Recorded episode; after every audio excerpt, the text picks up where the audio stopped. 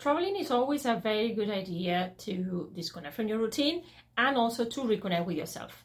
This is exactly what I did yesterday with my family. We went to Perpignan to have a day out to spend the day with with each other, and we made most of that journey to visit a Gothic uh, building, just to do a little bit of tourism, sightseeing, and to get some energies back into our bodies. So today, friends, in today's video uh, I'm going to take you with me to this journey. Welcome to Gothic Land, episode 17. On the way there. Hello, Gothic friends, this is Alice. Happy New Year. Uh, today we're going to do a trip to Perpignan, if that's the way we pronounce it, uh, because we're going to see some Gothic architecture. I want to start the year with something different, with something Gothic as well, but let's go to find ourselves in these Gothic places to see how we feel, see how you feel. I want you to come with me and just stay tuned because there's going to be a few shots here and there, and then let's play a movie. Okay, see you in a bit. A pit stop. So we have done a little bit of a stop for stretching our legs to have a sandwich, and we're on our way. We, you see, I'm wearing my my throw, my supernatural throw, ideal for traveling. I'm telling you. Uh, the weather is, is great. It's good. It's actually we have a bit of a gothic sky over there. We've got some blue sky over there as well. A little bit of everything, and uh, we find a little bit of traffic. That's the only thing. Um, there was an accident, so it's going to take us a bit longer, but we'll get there. It's just a day out, so just enjoy it. See you later. Arrival. Okay, we've arrived and now we're just trying to find uh, the visits. We're going to be doing the visits, so we're just looking around and you can look around with me as well. So cute is France, I always love it. Little streets there. Uh, and there's still some Christmas decorations and Christmas stalls. So that's oh my family over there. And there's some Christmas things going behind me there. If I can find my way around, hang on. I'm a bit rubbish at this. I'll just turn the camera. Right, so we've got some corrections still going. Some fair there, a big wheel. So there you go. Gonna be full for the kids. St. John the Baptist Cathedral. So this is where we're going to go in now.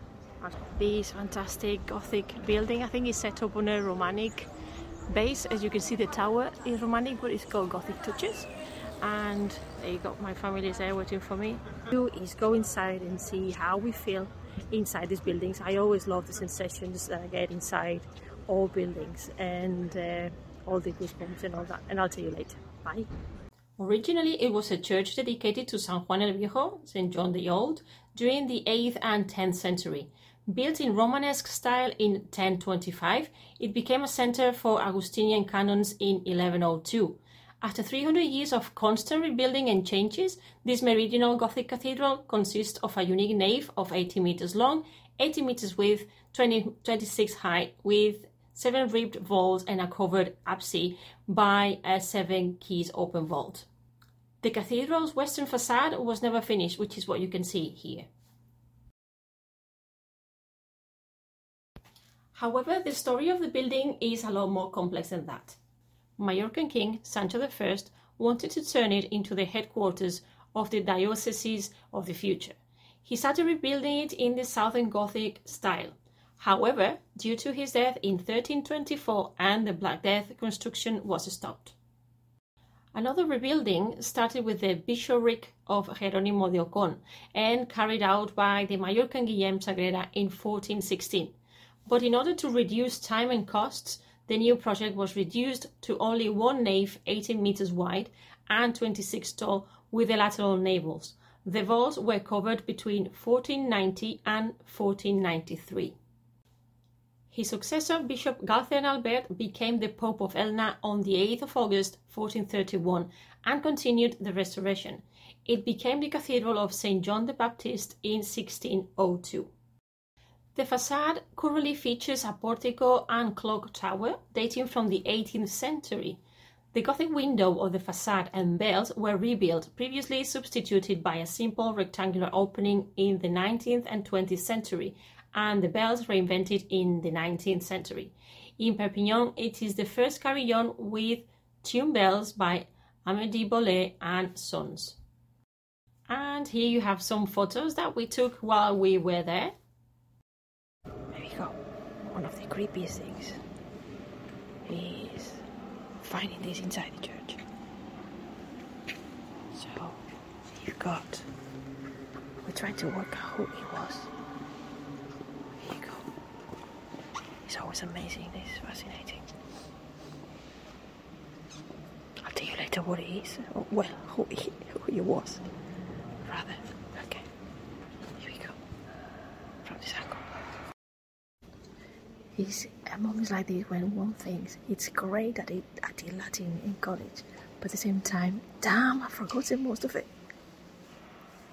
And this is one of my favorite photos because we have the organ which contains or is made up of some original parts. These original parts uh, date back to 1504, which is amazing because it's almost like the whole church is this Frankenstein that was rebuilt little by little over the years. In this other collage of pictures, you can see the, the sepulchre of King Sancho the first. Uh, he died uh, in Rosellón, but he was buried in his hometown in the Cathedral of Palma de Mallorca. What you see here in the picture where I'm standing next to it is just the sepulchre. Time to eat. Okay, so to finish off the morning, uh, something black and gothic. So, oh, my child and a burger. Yeah, basically. It is, is it? Yeah, Yeah, the family there. my- Say hello, family. Say hello, Hello. family. Right, Hello. there you go. I've got a family. Pineapple. So you know, yeah, Pineapple. pineapple. There we go. Hang on, I can turn that around. Ooh, nice pineapple. okay, so bon appetit. And finally, home sweet home. So, friends, we're home now, and uh, that's it. It was just a quick day, a visit, a day trip to Perpignan, to our neighborhood, neighboring uh, town.